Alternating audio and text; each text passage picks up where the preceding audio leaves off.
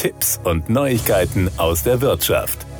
Rund sieben Millionen Gebrauchtwagen wechseln laut Kraftfahrtbundesamt jährlich den Besitzer. Für Verkäufer haben sich Online-Plattformen wie mobile.de oder Autoscout24 etabliert, denn sie geben Anbietern und Interessenten die Möglichkeit, deutschlandweit Fahrzeuge anzubieten bzw. zu kaufen. Doch auf diesen Marktplätzen tummeln sich auch Betrüger, unseriöse Händler und Online-Kriminelle. Von seinen Erlebnissen und Erfahrungen beim Autoverkauf berichtet ESET-Sicherheitsexperte Experte Thorsten Urbanski in seinem neuesten Artikel auf We Life Security. Die Lieferengpässe in der Automobilindustrie haben die Preise für Gebrauchtwagen nach oben schnellen lassen. Auf den entsprechenden Online-Plattformen sind allerdings viele schwarze Schafe unterwegs, daher gilt es genau hinzusehen und misstrauisch zu bleiben, sagt ISET Sicherheitsexperte Urbanski. Bei meinem Autokauf hatte ich in kürzester Zeit zahlreiche Anfragen unseriöser Interessenten. Eine gängige Masche war es zu versuchen, mich bereits bei der ersten Kontaktanfrage von der Plattform zu locken und mich ausschließlich ausschließlich zur Kommunikation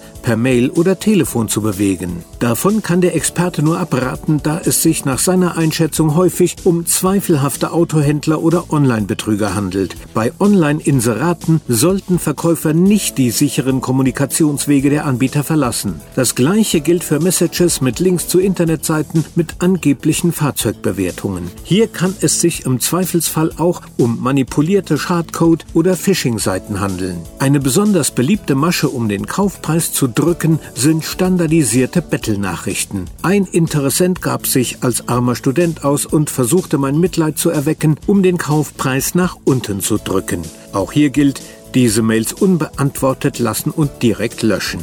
Wenn der Interessent das Gespräch direkt via E-Mail, SMS oder WhatsApp sucht, ist Vorsicht geboten. Antworten Sie auf keinen Fall mit Ihrer echten E-Mail-Adresse, denn damit haben Sie diese für mögliche Spammer als echt verifiziert, warnt Thorsten Urbanski. Ebenso sollte auf gar keinen Fall beim Verkauf des Fahrzeugs eine Zahlung per Schuldschein, Überweisung oder Teil- oder Ratenzahlungen akzeptiert werden. Nur wer den vollen Kaufpreis bar übergibt, bekommt Schlüssel und Papiere. Ebenso sollten Musterverträge der Plattformanbieter oder der großen Automobilclubs genutzt werden. So vergessen Verkäufer nichts Wichtiges.